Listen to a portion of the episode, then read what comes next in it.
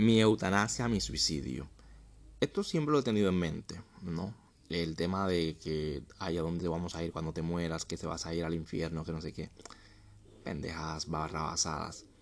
La mayoría de la gente tiene muertes horribles.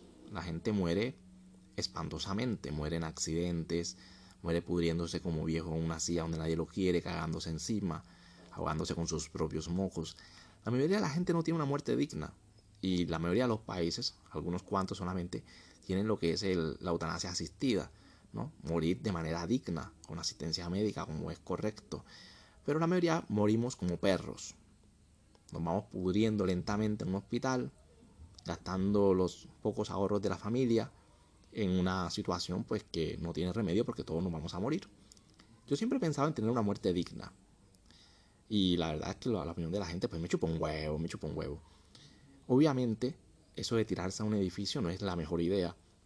Porque resulta que cuando caes al piso, a menos de que tengas un golpe contundente, lo cual es bastante violento, de morir con un golpe en la cabeza que te parta el cráneo, tiene que ser una sensación espantosa, ¿no? Como una explosión. Y en caso de que tu conciencia aún esté viva, o sea, que estés todavía consciente, cuando caigas al piso, vas a reventarte por dentro, ¿no? El páncreas, el estómago, el, hígado, todas esas, las tripas y los huesos, reventarte los huesos y vas a morir prácticamente ahogándote. Creo que incluso también se hace peor si es en el, desde un puente hacia el mar, ¿no? Las personas que se tiran de un puente hacia el río, hacia el mar, pues también es lo mismo pero peor. La mejor muerte sería, eh, hay unas muertes que son por ejemplo la muerte dulce, que es con dióxido de carbono con nitrógeno, ¿no? Te, lo inhalas, te duermes y, te mueres. Yo he planeado, mm, créanme que lo tengo muy, muy presente y no tengo ni miedo y creo que en cualquier momento lo podría hacer, pero más de los 70 años creo que no, no, no pasaría. a decir, a los 70 años, llego a esa edad, tengo la maldición de venir de una familia muy longeva, que viven hasta los 100 años, espantoso. Eh, tengo una abuelita, bueno, vamos a, vamos a trasladar la historia a otra persona, para que no sea tan personal. Conozco una persona que tiene una casa y que vive miserablemente.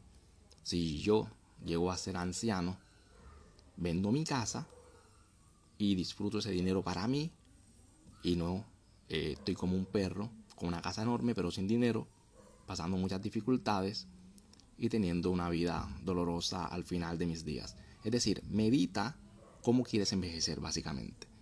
Yo no quiero pasar mm, de los 71 años. A los 70 años si llego, voy a hacer lo siguiente. Voy a comprarme unos buenos licores. Tengo que tener dinero para eso. Unos buenos licores, unos buenos whiskies, ¿no?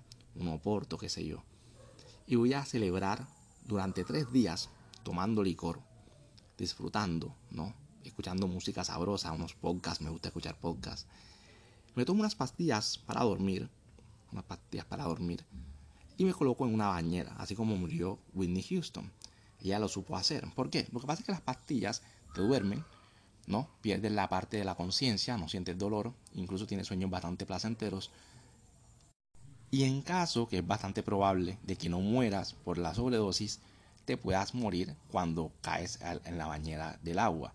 Whitney Houston murió así. De hecho, muchas personas que tienen este tema de la sobredosis dicen que es una de las mejores muertes que hay porque la droga en sí funciona en su nivel de mental, ¿no? Y les da cierto placer sabroso, ¿no? Que les hace eh, no sentir dolor.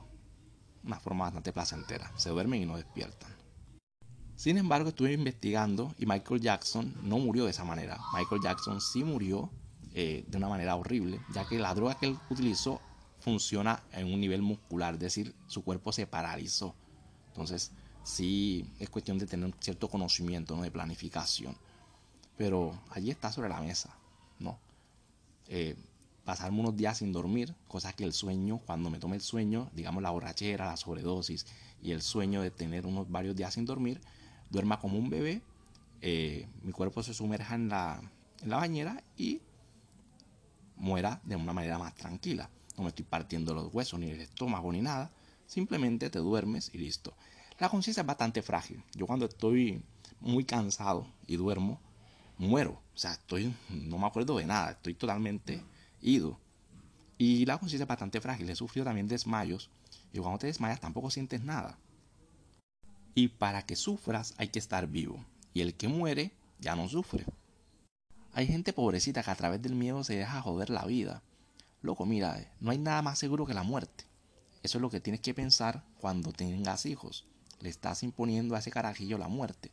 Y si tú le tienes miedo a la muerte y no has hecho tu catarsis sobre el asunto y piensas que es lo más terrible que hay y que posiblemente tu hijo se vaya a un infierno eterno, entonces ¿para qué carajo tienes hijos, animal? ¿Cómo se te ocurre si tienes esas dudas existenciales de creer de que si tienes un hijo y él pueda morir, se va, va a estar sufriendo eternamente en un infierno? ¿Quién es el culpable de esa existencia eterna de sufrimiento? Tú fuiste el culpable animal, porque tú le diste la vida para que luego muriera y para que luego pasara su, su otra vida en un infierno. Lo cual es bastante descabellado, pero es el miedo que utilizan las religiones, ¿no? A través del miedo y la incertidumbre es que te manipulan. Yo no permito que estos hijueputas corruptos manipuladores vengan a joderme la vida. Hay que abrir la mente, hay que entender cómo funciona el mundo. Ya, ya hay internet, coño, ya hay internet. En fin, bueno, catarsis fuera.